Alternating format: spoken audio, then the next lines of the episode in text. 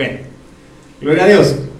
Quisiera compartirles un tema bastante eh, especial, mis amados hermanos, en virtud de, de ciertos acontecimientos que se están dando en el mundo el día de hoy.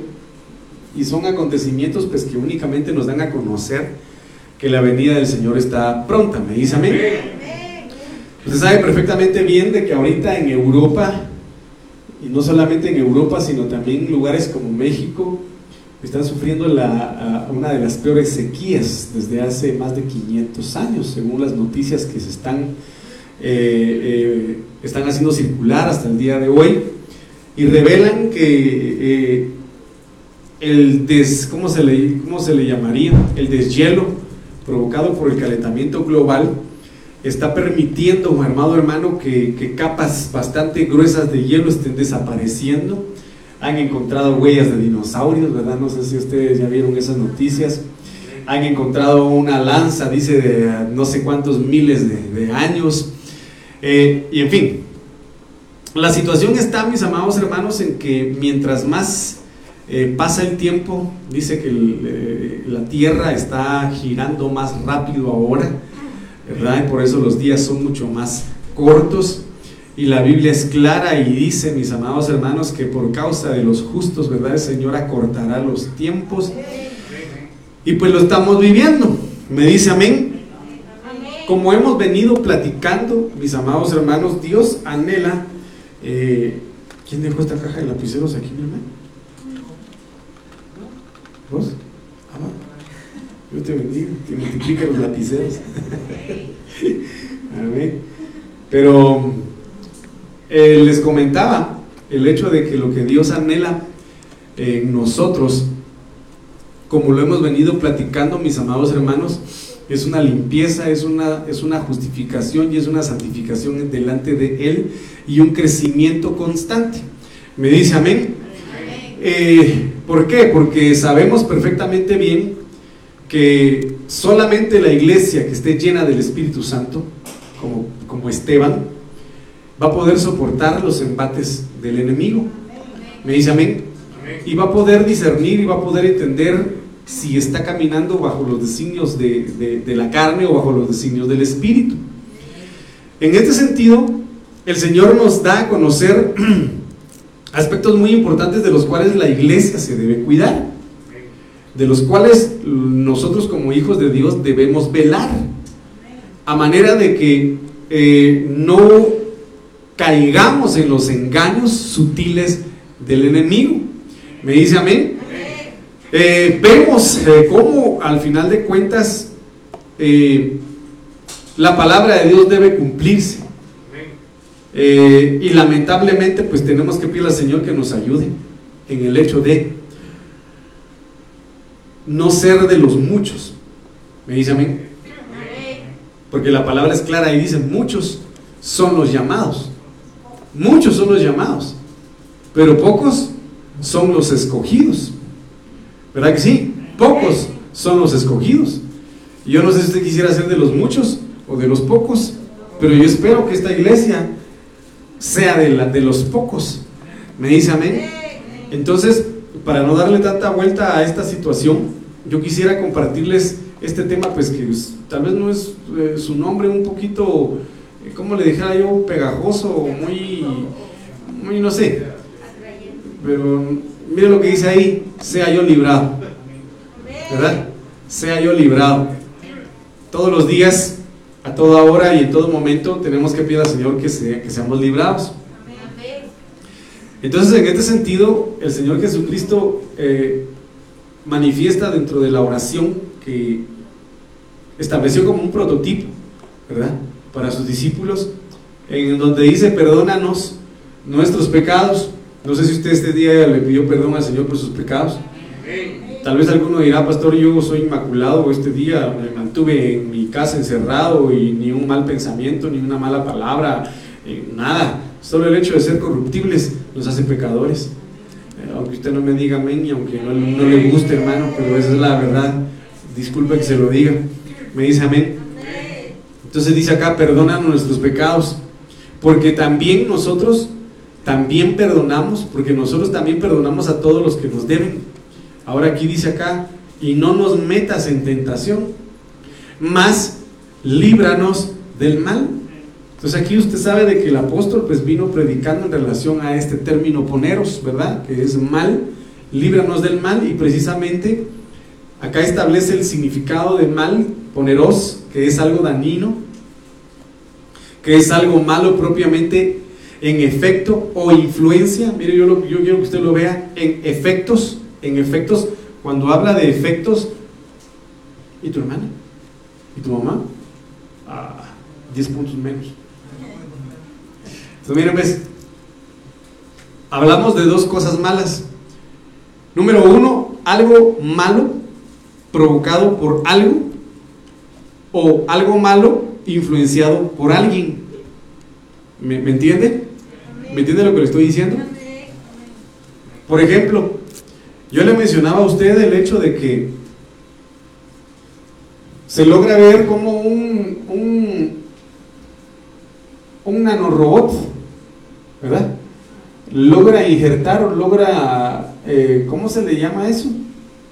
Cuando el espermatozoide logra entrar al óvulo de la mujer. Cuando logra fecundar, doctora, disculpe, ¿cómo se le llama eso? Fecundación. Cuando fecunda, ¿verdad? El óvulo. Pero ¿cómo se ve? Este es el, nano, el nanorobot. Y va, y el espermatozoide está dormido. Está dormido, está, está inmóvil totalmente el, el, el espermatozoide. Entonces viene el nanorobot y agarra de la cola al espermatozoide, como eso es microscópico, ¿verdad? Se puede ver, lo graban. Agarra de la cola al, al espermatozoide dormido, hermano? Y lo injerta al óvulo y fecunda el óvulo. Entonces, son situaciones que se dan a nivel microscópico, ¿verdad? Entonces, algunos, algunos decían y comentaban ahí, entonces, si esa tecnología ya está hoy eh, trabajando, dicen, entonces, ¿qué nos inyectaron con las vacunas? Va. Ahora dice el Daniel chip 5G, o voy a agarrar señal 5G, entonces vos. Cáeme bien, mi hermano Sergio. Entonces, mira, pues, Vamos a ver. Déjeme ver, déjeme ver si lo encuentro aquí, hermano. ¿Me, me, me, espera? Vale. Ay, Dios mío. Ay, Dios mío, digo el día Viteco, va. Entonces, mire, pues, ayúdeme a alguien, mis amados hermanos, en, en saber dónde está aquel versículo. Dice, y nada los dañará. Comerán cosa mortífera. Vamos a ver cosa mortífera.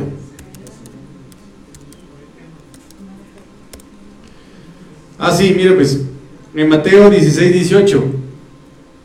Entonces el Señor habla y dice la gran comisión, y esto es por eso les estaba hablando sobre, sobre árboles de justicia, hermano. Porque aquí dice, estas señales seguirán a los que creen. ¿Cuántos creen en el Señor? Si tú crees en el poder del Señor Jesucristo, si tú crees en el poder del Espíritu Santo, en el poder de su sangre, te van a seguir señales. Te van a seguir señales. Entonces acá, estas señales seguirán a los que creen en mi, en mi nombre, echarán fuera demonios y hablarán nuevas lenguas. Entonces me dice, mire, tomarán serpientes en la mano y aunque beban cosa mortífera, no les hará daño. Beberán cosa mortífera y no les hará daño. Entonces, ustedes saben perfectamente bien que el sistema del mundo o el enemigo trabaja en base al temor. ¿Me dice amén? Pues obviamente, dentro de todas las circunstancias que se han dado el día, hasta el día de hoy, lo único que han hecho es infundir ese temor, esa inseguridad, ese miedo al futuro, a un exterminio, a una muerte que, uno mismo no va a decidir, sino que aparentemente están decidiendo por otros. Me dice amén. Sin embargo, la promesa es, tomarán cosa mortífera y nada los dañará. Lo que los que hemos creído, esa señal nos va a perseguir. Porque los que nosotros, los que ya pasamos por COVID, ¿verdad? Los que nos enfermó y nos pateó duro, ¿verdad? ¿A cuántos pateó duro? Bueno, nos pateó duro. Pero estamos vivos. Y miren, coleando. ¿Verdad que sí? A los que no les ha dado, bendito sea el Señor. Es una señal de parte del Señor en medio de su misericordia si no le ha dado? Tal vez usted ha estado frente a un zombie bien enfermado de COVID y usted ahí hablando cara a cara, hermano, y dame tu chicle, hasta el chicle le da. Pero por la misericordia de Dios, usted no se ha enfermado. ¿Cuántos no se han enfermado? Gloria a Dios, hermano. Usted debería estar danzando cada vez que haya alabanza por gratitud al Señor, hermano. Si no se enferma, mira, ay, no, 10 puntos menos. Hoy vengo a bajar puntos, hermano. Pero, hermano, es, es una situación preciosa. Estas son las señales que seguirán aquellos que han creído. Me dice amén. Entonces usted me va a decir que usted, pastor, que no creyó entonces. Claro que creí, pero Dios sabe por qué permite las cosas también. Todo tiene un propósito, entonces no me venga con esas cuestiones, por favor, antes de que lo diga. ¿Me dice amén? Vaya, estoy, estoy logrando discernir ciertos pensamientos, hermano. Entonces, ¿ah? 10 puntos menos, ¿verdad? Entonces, mire, pues, cuando habla de poderos, habla de algo dañino, algo malo propiamente en efecto, por alguna cuestión de lo que le acabo de mencionar, objeto, medicamento, pandemia, epidemia, enfermedad, o por la influencia de una persona o del sistema del mundo. ¿Me dice amén? Esto es en relación, o mal implica enfermedad, implica delincuencia, implica vicio, implica, mire qué tremendo, porque mal significa algo que fascina, porque es fascineroso, dice, que fascina. Y Pablo le dice a los Gálatas, Gálatas insensatos, ¿quién los fascinó? Entonces el mundo va a trabajar o está trabajando en base a la fascinación. Me dice amén. Malicia o el diablo propiamente, perverso. Mire qué tremendo es esto. Gracias a Dios los envidiosos no vinieron hoy. Porque usted no es envidioso, ¿verdad que no? O sí es envidioso. A ver. A ver, vamos a ser directos, duros y directos. ¿A cuántos les cae mal ver prosperar a uno que es pecadorazo y medio? Ahí sí nos quedamos pensando, hermano, porque dice, y ese pecadorazo, y ese impillazo, y ese, y ese aquí, ese allá, y aparte de que no tendríamos por qué hacerlo, porque el único que juzga es Dios, ¿verdad? Pero hasta David dijo, por poco caigo de ver prosperar al impío, y eso es envidia. Y eso es envidia. Hay algunas personas, hermano, que les cae mal que una persona sea feliz les cae mal. Entonces, mal es envidia. Es envidia. Incluso dentro del cuerpo de Cristo, lamentablemente se da este poderoso en el hecho de, de que no pueden ver, por ejemplo, yo no sé por qué ponen a dirigir a este Sergio. Un ejemplo, va, no es que sea así, gracias a Dios. Antes que lo diga. ¿verdad? ¿O por qué ponen a dirigir a ese Daniel? ¿Verdad? ¿O por qué le permiten a tal, como dijo aquella hermanita, que yo siento que en ese momento no era, no era ella, sino era el diablo, ¿verdad? Estaba en su carne. ¿Y por qué le dieron ese discipulado al Rafael cuando me dieron el discipulado acá? Si yo llevo más años acá. yo cuando me enteré dije, oye, a mí qué me importa, tú no, como dijo David a Mical, ¿verdad? Dios desechó a tu padre y me eligió a mí y me voy a gozar en el Señor.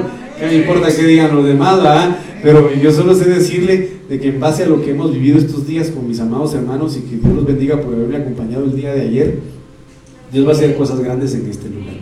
Me dice amén, Dios va a hacer cosas grandes en este lugar. Y platicábamos pues con el hermano y decíamos, ¿verdad? Con el hermano Hugo, me recuerdo cuando usted venía arrastrando los pies, me decía, jalando su guitarra y se venía a pie desde allá para acá. Y mire Dios lo que está haciendo. Pues precisamente es eso, es Dios quien está haciendo. Porque uno sin Él no es nada. Solo con el hecho de el terreno. Y con, con la bendición que nos dieron ya para empezar a construir. Eso Dios lo sabe hacer. Pues, por eso le digo, aunque nuestro principio sea pequeño, Dios va a, seguir, va a ir haciendo cosas grandes. Porque si en lo poco se es fiel, Dios va a poner sobre mucho. Y créanme, se lo digo delante de Dios y de los hombres, ¿cuántas veces no me dieron ganas de tirar la toalla? De verdad. Pero yo como se lo dije a usted en determinado momento, en esos momentos de melancolía, en esos momentos de Señor quiero administrarme, Dios no me ha llamado para ser cobarde. Dios no me ha llamado para ser cobarde. Y aunque a veces los hermanos, no me refiero a usted, no me refiero a usted porque gracias a Dios usted está aquí y ya aprendió a venir los martes, los miércoles y los jueves. Gracias a Dios. ¿Verdad? Pero créame hermano, no es nada fácil y no lo digo por quejarme, sino lo digo para que Dios nos enseñe a valorar lo que nos da. No solo lo, digo yo, lo ha dicho mi pastor Mario, lo ha dicho el apóstol Sergio Enríquez, en donde él dice, yo quisiera que mi vida fuera normal y lo dice Marcos Witt en una canción. El estadio está vacío, la multitud acá dice Marcos Witt, ¿verdad? Entonces manifiesta y dice, ¿por qué lo hago? Y dice, es por ti. Por el amor que tú me has dado, es por ti. Entonces viene el apóstol y dice, mientras muchos están pues durmiendo, viendo tele o paseando con sus familias, uno como pastor y uno como ministro está sentado estudiando y haciendo el menú para que la, iglesia, las ovejitas que el Señor le permite a uno pastorear, que no son de uno, sino son de Él, puedan comer. Y a veces los hermanos no vienen.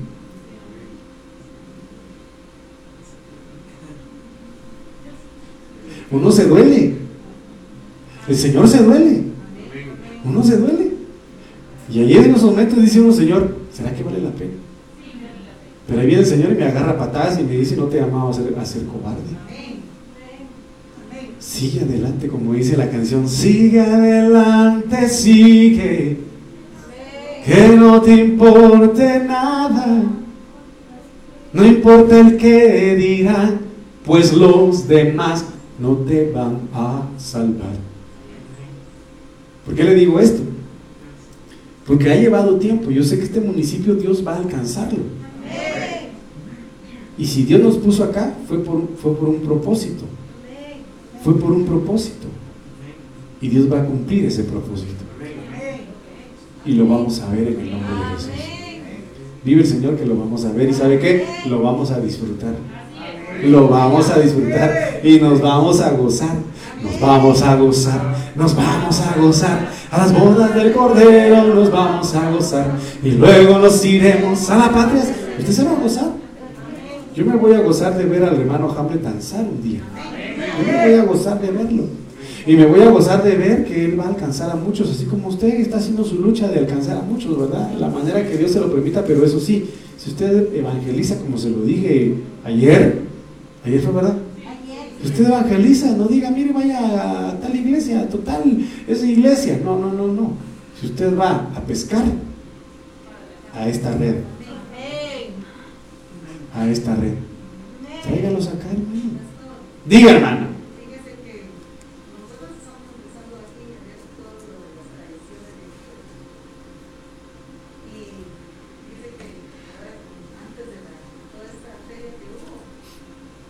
De las ferias que han pasado.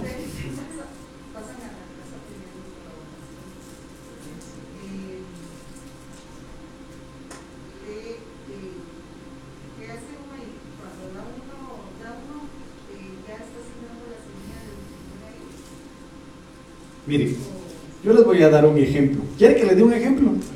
Vivido por este, su servidor. Miren pues, ahí donde trabajo hay personas de diferentes religiones, otros ateos por la gracia de Dios, dirían algunos, ¿verdad? Pero, de repente se apareció un, señor ya grande que precisamente se acaba de jubilar y me dijo, mire, fíjese que para mi iglesia estamos vendiendo números de rifa. ¿Y qué iglesia es? Es la iglesia de una denominación cristiana, me dijo. Va, entonces véndame dos números. Y la verdad es que yo pocas veces me he ganado regalos. De hecho, nunca me he ganado nada en rifas, hermano. Nunca. Dios sabrá por qué va. Pero, va, deme dos números, te le dije. ¿Está bien? Le compré los números. mire, pues, no sé qué pasó esa vez, pero viene otra compañera de trabajo y me dice, fíjese que se está remodelando la iglesia ahí donde yo voy y que no sé qué, y véndame, ¿cuánto cuestan los números? 25 quetzales cada uno, de verdad le dije, sí, ¿qué están rifando? Un pico. Dije yo, pico para carrear a los hermanos de la iglesia. Gloria a Dios, dije, ¿verdad? Deme todos, le dije, oh, ah". pero no me había dado cuenta que era para la iglesia católica. Entonces le compré los números. Dije, cuando yo vi después los, números, dije, Dios yo lo hubiera comprado, no hubiera comprado. Entonces el Señor me dijo, cállate. Fíjense, pues, yo no sé de qué forma actúa Dios, pero la forma que actúa Dios es bien extraña. Días después fue que nos dieron la noticia del terreno, que nos lo regalaron. ¿Por qué? Porque no hay que pagar mal por mal. O sea, yo, yo no sé, Dios trabaja de formas meras extrañas. ¿Me entiende lo que le digo? Entonces, en este sentido, la Biblia dice que tenemos que hacer nuestras las riquezas de Egipto, como el pueblo de Israel salió de Egipto con oro y plata. Y Dios bendice de la manera más extraña que uno no puede imaginar. Quizá esa mujer estaba haciéndolo por amor a Dios verdaderamente. ¿Quién lo sabe? ¿Quién lo sabe? Porque al final quien juzga es Dios, ¿me entiende lo que le digo? Sin embargo, nosotros vamos a también, a también necesitar de ellos. Y si yo no lo hubiera comprado a ella, y el día de mañana se hace arriba para la construcción de la iglesia y le diga, mire, cómprame números, no, porque usted no me compró. Así, así es. ¿Me entiende lo que le digo? O sea, hay que ser astutos en ese sentido, pues. Entonces, ¿por qué le dije esto? No sé por qué. Diga.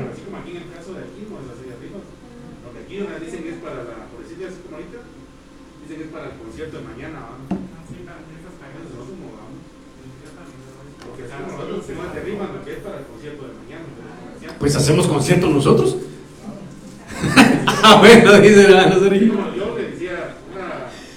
Ah, no, para el concierto, bueno, al final de cuentas, sí, no, o sea, yo lo hice. No, por eso digo, aquí no es así. Sí. Aquí pasan que para la carne, que la... No, cuando ya son cuestiones como esas, sí, no.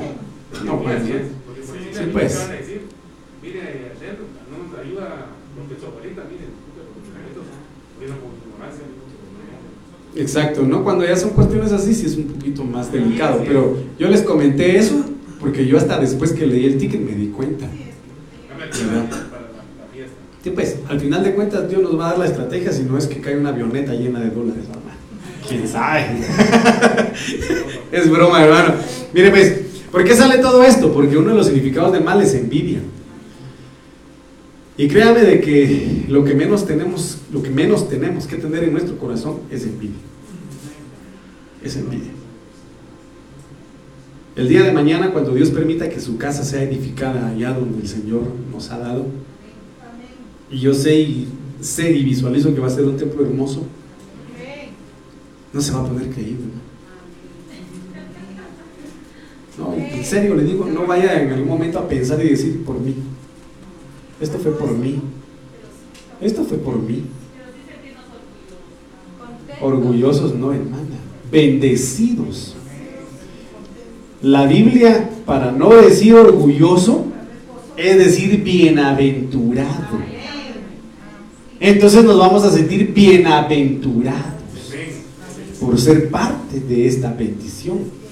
Porque dice que Nabucodonosor se llenó de orgullo y se sintió orgulloso y dijo, por mi poder y por mí está la gloria de Babilonia. Es un ejemplo que yo le doy, pero para que guardemos nuestro corazón de eso.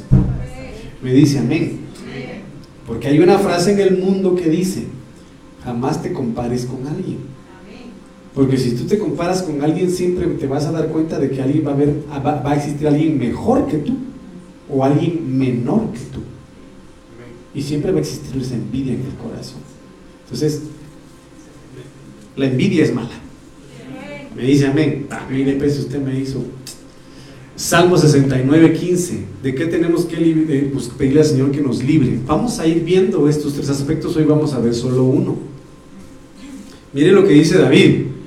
No me arrastre la corriente de las aguas no me trague el abismo, ni el pozo cierre sobre mí su boca. Tres, tres dimensiones, tres escenarios, tres experiencias. de las cuales hoy vamos a ver que no nos arrastre la corriente de las aguas. Me dice amén. Que no nos arrastren las corrientes de las aguas. Vamos a ir viendo y en el nombre de Jesús que el Espíritu Santo nos ayude a entenderlo. Me dice amén. Entonces, mire pues, cuando habla en primer lugar, en primer lugar sobre arrastrar, habla del Hebreo 78, 57, shataf. Significa inundar. Ahorita en Estados Unidos hay inundaciones, ¿verdad? Allá en China, y no sé qué países de allá orientales, hay inundaciones. Pero también habla por analogía conquistar. Mire qué impresionante es esto. Conquistar. Arrastrar significa ahogar, anegar, arremeter, arrollar, inundar, eso ya lo habíamos dicho, ¿verdad? Y llevar. Entonces hay una frase común en el mundo que dice camarón que se, que se duerme, se lo lleva la corriente. Y el Señor habla en su palabra y dice que no nos durmamos, sino que vigilemos, que velemos, que estemos despiertos y que estemos sobrios. ¿Por qué? Porque vuestro enemigo el diablo está rondando viendo a quien destruye o viendo a quien devora. Me dice amén. Entonces hay ciertos aspectos que el enemigo utiliza para arrastrar, para inundar, para conquistar, para ahogar, para anegar la fe o a los hijos de Dios. ¿Me dice amén? Bueno, entonces mire pues.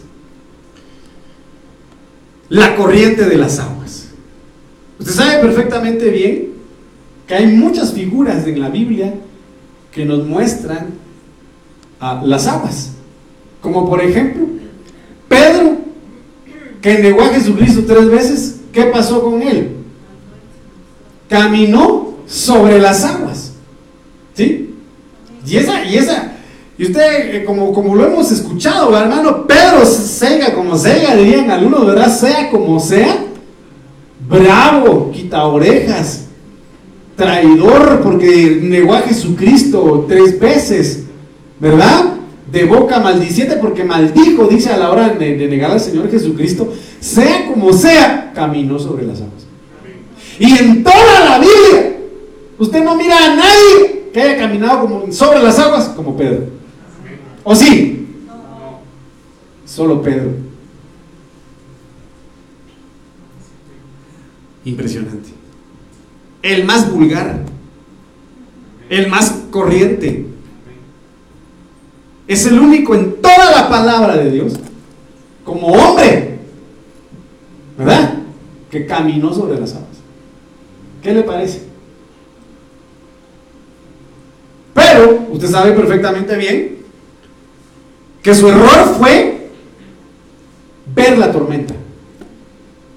Y, fue una mezcla de, elementos en ese escenario. Porque usted sabe que en medio de las tormentas el agua es impetuosa, es inestable. Con alguien que quiera surfear dentro de una tormenta no se, no se puede. El aire, miren, pues, el agua impetuosa, el aire, el aire también impetuoso, la lluvia también impetuosa, los relámpagos, los truenos. Y que a pesar de todo eso, caminó sobre las aguas. Pero vemos, usted sabe, que su error fue dejar de ver al Señor Jesucristo. Fue dejar de creer en su poder. Y se enfocó más en la fuerza de la tormenta, de las circunstancias materiales y naturales estaba viviendo en ese momento y dejó de ver al Señor. Dejó de ver al Señor. Entonces, las aguas implican caos en ese momento, implican, amados hermanos, eh, circunstancias adversas, que si nosotros las ponemos, eh, las priorizamos y dejamos de ver al Señor, nos hundimos. Así de sencillo. Como cuando mi hermana Elenita pues pasó su proceso muy duro. Todos lo pasamos. Pero ella me decía, pastor, yo ahorita no estoy para enfermarme. ¿Verdad? Pero yo tenía la certeza de que Dios los iba a sacar de ahí. Le dije, hermanita, Dios los va a sacar. Y gracias a Dios, en medio de su misericordia, oramos. Ella pidió apoyo en oración eh, a la iglesia donde, donde iba, hermana. Y la oración del justo puede mucho. Y fue la misericordia del Señor quien los sacó a todos de ahí. Y esa fue, y esa es la verdad. Entonces, cuando estamos en medio de esas circunstancias turbulentas, tenemos que aprender a caminar sobre ellas. Tenemos que aprender a caminar por fe sobre ellas. Y no hundirnos en ellas. ¿Está conmigo o no? No se me distraiga, pues. Tú mire, pues. Apocalipsis 12, 16 dice: Y la serpiente arrojó de su boca tras la mujer agua como un río, para que fuera arrastrada por el río. ¿De quién habla ahí? ¿Quién es la serpiente? ¿Ah? ¿Quién es la serpiente, hermano? Pues es Satanás. Recuérdense que Satanás tiene una evolución de serpiente a dragón. En este caso está fungiendo como un serpiente. ¿Me dice amén? Va. ¿Qué arrojó de su boca? ¿Y qué vimos, eh, amado hermano, en el significado de, por ejemplo, arrastrar? Vamos a, retro, vamos a poner retroceso y regresamos a esta parada. Arrastrar es inundar, es conquistar. Arrastrar es, arremeter, es arrollar, es inundar y es llevar. Va, entonces mire pues, ¿quién es la mujer? Es la iglesia. Es la iglesia. Me dice amén. Va. Entonces viene la serpiente y arrojó de su boca tras la mujer agua como un río para que fuera arrastrada por el río. Por el río. La serpiente en el huerto hizo lo mismo. Hizo lo mismo. Porque de su boca no salió agua, como aquí literalmente lo dice, pero sabemos perfectamente bien de que Eva fue arrastrada por el engaño de la serpiente, que es Satanás. Entonces cuando nosotros vemos esto, el agua desde el punto de vista poneros, desde el punto de vista mal, porque recuerde usted de que vimos anteriormente de que poneros es una influencia de alguien o el efecto de algo. ¿Verdad que sí? En este caso vemos que pues Eva se dejó influenciar por lo que Satanás le dijo. En este caso el enemigo o lo que tenemos que pedir al Señor en estos tiempos es que nos guarde de ser arrastrados de doctrinas erróneas, del error, del engaño, Porque obviamente va a arrastrar a muchos. Va a arrastrar a muchos. Por eso le dije, ¿cuántos quieren ser de los pocos? Porque muchos van a ser arrastrados.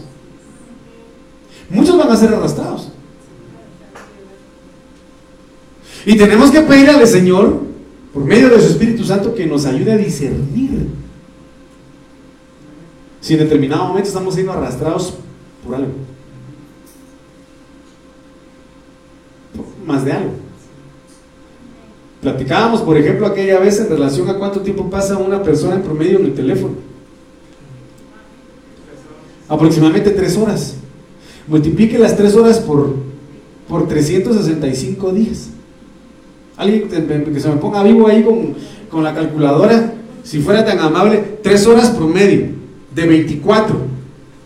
Tres horas por 365 días. ¿Cuántas horas nos da el año?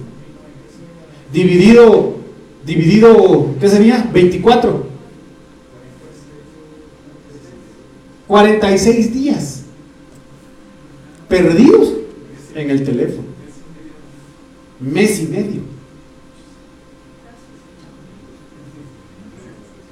Imagínense, ¿no? Más tiempo que el que se recibe de vacaciones. Siéntate bien, hermano, por favor y en la iglesia hora y media y nos estamos durmiendo. Mire, ves.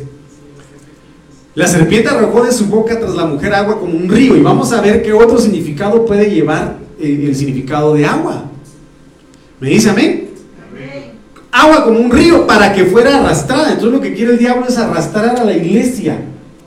Fascinarla con engaños, con errores. Para que dice el Señor, si ustedes si conocer la verdad, la verdad los va a hacer libres. Y si el Hijo os libertare, seréis verdaderamente libres. ¿Me dice amén? Entonces, tenemos que pedir al Señor que nos ayude y que nos guarde. Va. Dele ofrenda de palmas al Señor. Pero con todo su corazón, pues hermano. Entonces no te dejes arrastrar por cualquier corriente de este mundo. Ay, sí, pastores, que viera que pasó mi vecino, ese corriente. No, no me refiero a eso.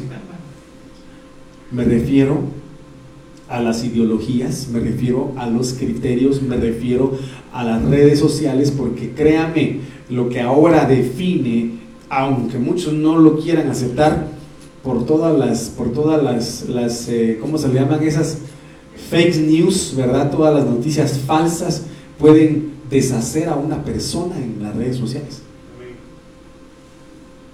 Los pueden deshacer. Entonces ahorita lo que define a un presidente son las redes sociales. ¿De verdad? Entonces tengamos cuidado de qué leemos y qué creemos de las redes sociales. ¿Qué creemos de ello? Entonces, pues, ¿qué son estas aguas?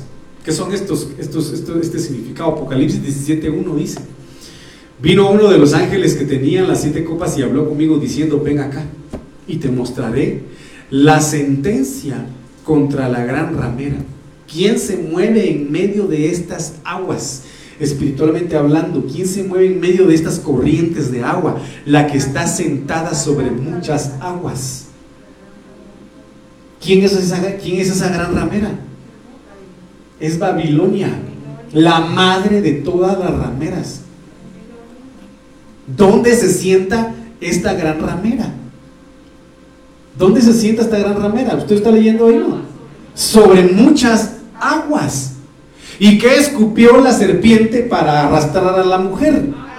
Agua que parecía como río. ¿Y qué son esas aguas? Mire, hermano, por eso tenemos que pedir al Señor que nos ayude. ¿Me- ¿Está conmigo? Si usted lo mira ahorita cuadrado, vamos a ir entendiéndolo poco a poquito. Entonces dice, ven acá y te mostraré la sentencia, el juicio contra la gran ramera. Babilonia, el mundo, el sistema del mundo. La que está sentada, está entronizada, tiene un trono donde sentarse. Y si tiene un trono, gobierna.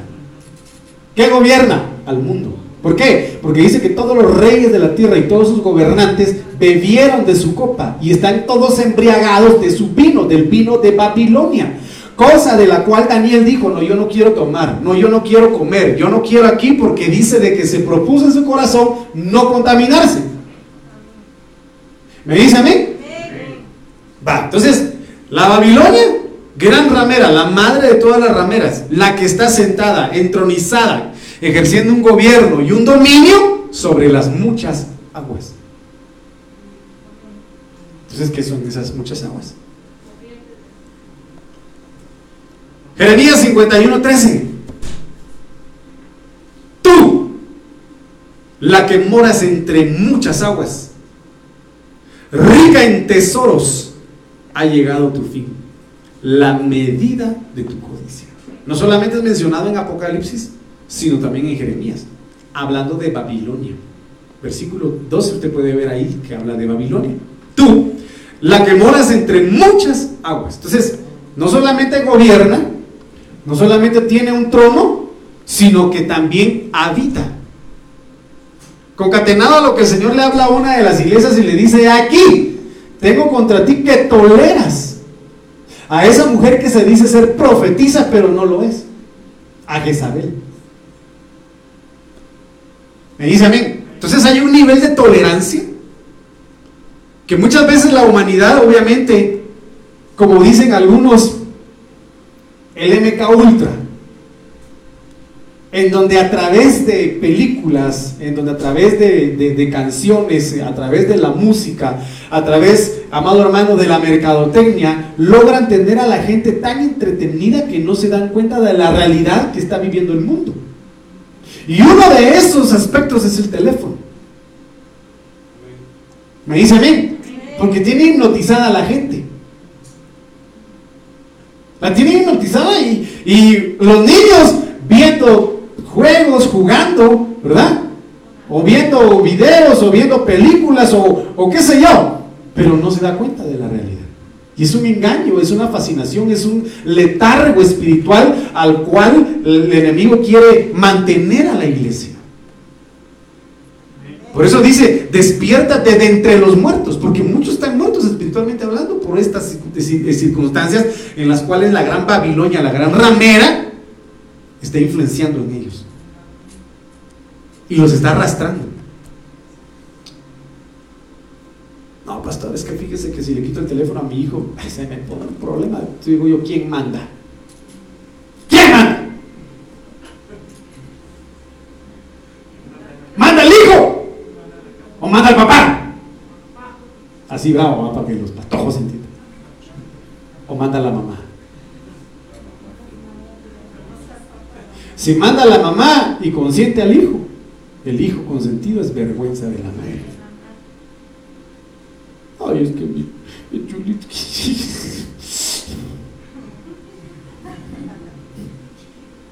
No, hermanos. Son almas. Yo solo quiero recordarle, son almas. Y déjeme decirle, no son sus hijos. Dios se los dio a usted. ¿Y qué está haciendo usted con ellos? ¿Está formando su alma o está deformando su alma? Cada quien responde así. Pero entonces aquí si mora, es porque le abrieron la puerta de la casa, pase, puede morar aquí conmigo. ¿A quién? A la gran ramera, la madre de todas las rameras, Babilonia, espiritualmente hablando, que conduce a familias amado hermano, a fornicar, a tomar de su vino, el vino de Babilonia. Y a veces no se dan cuenta. ¿Está conmigo? quita esa carita de serio, pues. Mira, pues, ¿qué significan esas aguas? Apocalipsis 17:15. También me dijo: Las aguas que has visto, donde se sienta la ramera, donde habita la ramera, son pueblos, muchedumbres naciones y lenguas. Entonces, ¿dónde habita la, la? Sobre muchos pueblos, sobre muchedumbres, sobre naciones y sobre lenguas. Entonces, si vemos y traemos el, libro de Apocalipsis, en donde dice que la serpiente lanzó agua sobre la mujer, habla de la persecución hacia la iglesia. Porque se van a levantar pueblos, muchedumbres, naciones y lenguas en contra de la iglesia.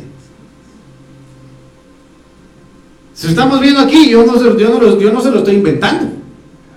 También me dijo las aguas que has visto donde se sienta la ramera son pueblos, muchedumbres, naciones y lenguas. Entonces van a levantarse doctrinas, van como por ejemplo, usted sabe perfectamente bien que ya terminaron, no sé si ya terminaron de construir ese templo donde se van a reunir las, las religiones más grandes del mundo. ¿Verdad? Que supuestamente anteriormente le iban a llamar Crislam, pero ahora le van a llamar no sé qué cosa del padre Abraham, donde se va a reunir los musulmanes, donde se van a reunir los católicos, donde se van a reunir los ortodoxos y van a poder tener ahí libertad de culto todos los que quieran y todos se van a hacer. Entonces viene la mezcla viene, la apostasía y después de eso viene la gran apostasía.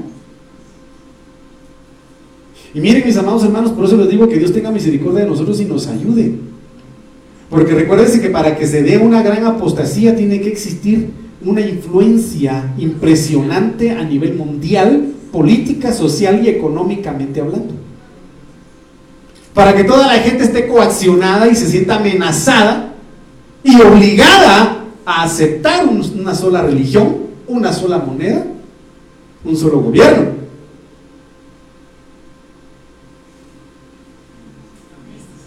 Y está empezando.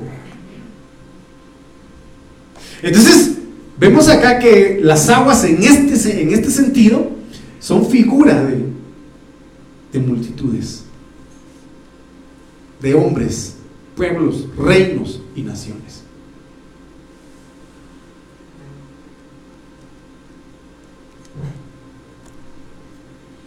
Entonces, mire, pues, Salmo 2, 1, 2 y 3. ¿Por qué se amotinan las gentes? Esto lo hemos mencionado muchas veces, ¿verdad? Y los pueblos piensan cosas vanas. Entonces, ¿qué hacen los pueblos? ¿Qué hacen las multitudes? ¿Qué hacen las, qué hacen las lenguas? Influenciados por el poneros, ¿verdad? Influenciados por la gran ramera, por Babilonia. Dice, se levantarán los reyes de la tierra. Y príncipes conspirarán, se van a rebelar contra Jehová. ¿Y contra quién? Y contra su ungido. Y si Cristo es la cabeza y la iglesia es el cuerpo, entonces la iglesia también. Obviamente. Se van a levantar contra Jehová y contra la iglesia, contra sus ungidos, contra sus hijos. Diciendo, rompamos sus ligaduras y echemos de nosotros sus cuerdas. Y lo, lo, menciona el libro de Romanos capítulo 1, ¿verdad? conociendo a Dios, no le tomaron en cuenta. Diciendo ser sabios, se hicieron necios. Y dijeron, no queremos nada con Dios, rompamos sus ligaduras. Porque ya han sido inyectados, influenciados, amado hermano, afectados por el sistema del mundo. Entendamos esta noche Babilonia, las aguas, las corrientes de la humanidad. Las corrientes de humanidad que se desatan sobre eh, el mundo en estos, eh, eh, en estos últimos tiempos. ¿Me está comprendiendo, hermano? Si me está entendiendo, dígame, con ganas, pero...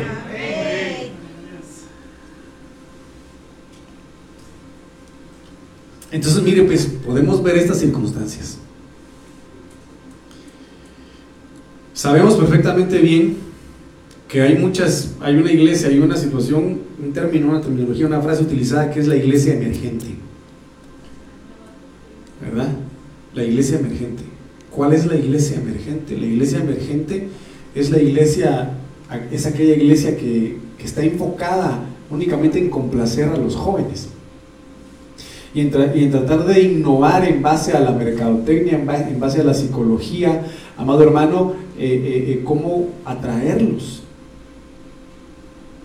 y a veces utilizan técnicas mundanas para atraerlos. Se olvidan de las, mire pues, se olvidan de una vida espiritual, se olvidan de una vida en santidad, se olvidan de un, de un retorno del Señor Jesucristo y, únicamente predican en relación a la prosperidad. Se enfocan únicamente a la adoración eh, eh, individual muchas veces. Mis amados hermanos, ¿En qué sentido? En no predicar lo que en determinado momento yo les dije a ustedes, miren hermanos, ¿cuántos quieren que Dios quiera, haga milagros en sus vidas? Y todos dijeron, amén, gloria a Dios. Bueno, entonces primero ponga las peticiones de su prójimo. Y de último ponga las suyas. Entonces, vemos iglesia emergente en que en lugar de danza, hermano, ponen a chicas ahí casi en bikini en el altar eh, y otras cosas que son impresionantes. Con tal de tener a la gente entretenida y que, ¡ay, qué alegre es! Uy, qué rápido el amarillo, hermano. Qué pecado. Que no te va a caer el televisor encima, Carla. Si no, te cobran por nueva. Entonces, miren, pues, hermanos, tenemos que pedirle al Señor que nos ayude. Que nos ayude, hermanos. ¿Y sabe qué? Que nos ayude con ellos. De verdad. Ay, pastor, que usted no conoce a mi hijo, tiene su carácter, mi hija tiene su carácter, pero yo también tengo el mío.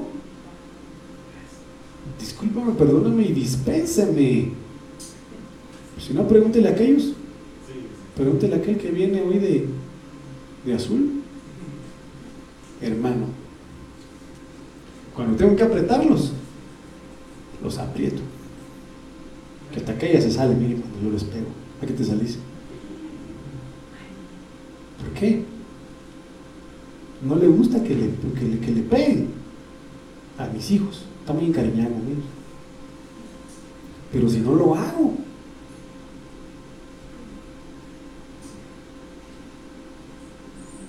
se me van de las manos. Y como dijo la hermanita ayer, es que hay unos que tienen con palabras, y gloria a Dios cuando digo con, con palabras, pero los que no tienen con palabras, hay que darles, es bíblico. ¿Por qué le digo todo esto? Porque yo no quiero, y en el nombre de Jesús bendigo a mis hijos, que el día de mañana alguien diga rompamos sus ligaduras. Y digan, yo no quiero nada con Dios. Es tremendo. Y en eso está influenciando la gran Babilonia. Me dice amén. Entonces dice Jeremías 55, 51, 55, porque Jehová, mire qué precioso lo que dice acá, porque Jehová destruye a Babilonia y quita de ella el gran bullicio. ¿El bullicio de quién? De la gente. Braman sus olas. ¿Qué figuras son las olas? Los pueblos, las naciones, los reyes, los príncipes. Y con el rugir y como el rugir de muchas aguas resuena la voz de ellos. Porque Jehová destruye Babilonia. Es el único que puede destruir eso nuestra genética. En, desbabilonizar nuestra genética es el Señor por medio de su espíritu, por medio de su sangre, por medio de su palabra y también por medio de la voluntad que nosotros podamos tener en decir yo salgo de ahí, yo no quiero estar ahí.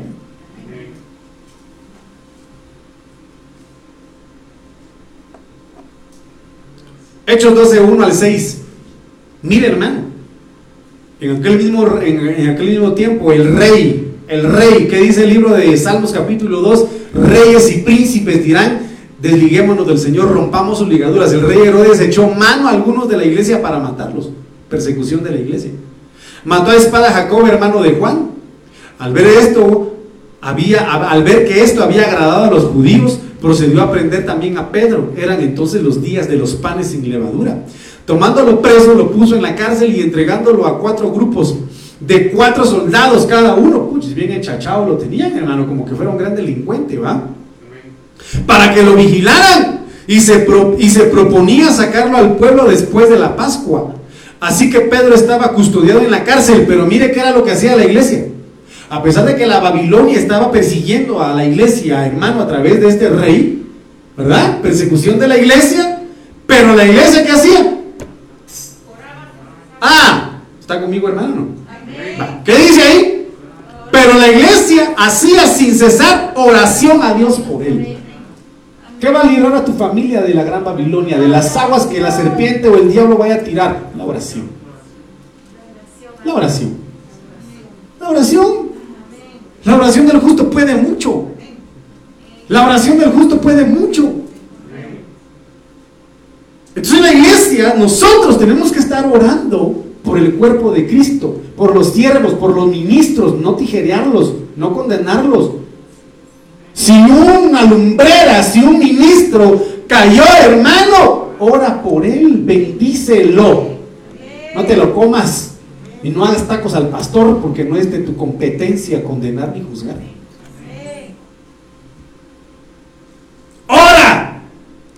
que la influencia de la Babilonia, de la gran ramera, no tenga cabida en la iglesia, en tu casa, con tus hijos. Ora. Cuando Herodes lo iba a sacar aquella misma noche, usted sabe ese milagro precioso, ¿verdad? El ángel llegó. ¿Por qué? Porque ellos estaban intercediendo por Pedro. La intercesión de una iglesia por su ministro, hermano, es impresionante. Está más encadenado que la palabra, más custodiado que, que aquella que decía está fisiquín. Y el Señor lo sacó de ahí. Entonces, ¿qué te va a librar a ti de, esta gran, gran, influencia, de estas aguas? Que, que, la oración. Hermano, sin cesar. Entonces, mire pues, Apocalipsis 17, 12. Los diez cuernos que han visto son diez reyes que aún no han recibido reino, pero recibirán autoridad como reyes por una hora. Juntamente con la bestia. Estos tienen un mismo propósito, entregarán, su poder y autoridad a la bestia. Pelearán, pelearán contra el cordero y el cordero los vencerá. Porque es Señor de señores y Rey de reyes. Y los que están con Él son llamados, elegidos y fieles.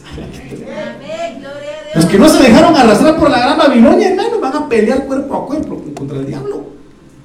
Pero van a vencer. Porque el Señor dice que es Señor de señores. Y Rey de reyes. Qué tremendo. Esto es maravilloso. Génesis 7.8. Entonces mire pues. Lo hemos mencionado en determinado momento. Las aguas. Yo quiero que usted vea esto. Si me da tiempo termino y si no, pues tal vez para la próxima. Las aguas siguieron subiendo y creciendo en gran manera. ¿De qué habla acá? Del diluvio. ¿Qué anegó el diluvio? ¿Qué anegó el crecimiento de las aguas? Ayúdeme.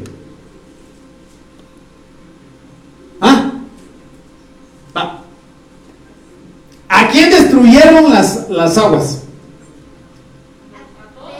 Ah, a multitudes.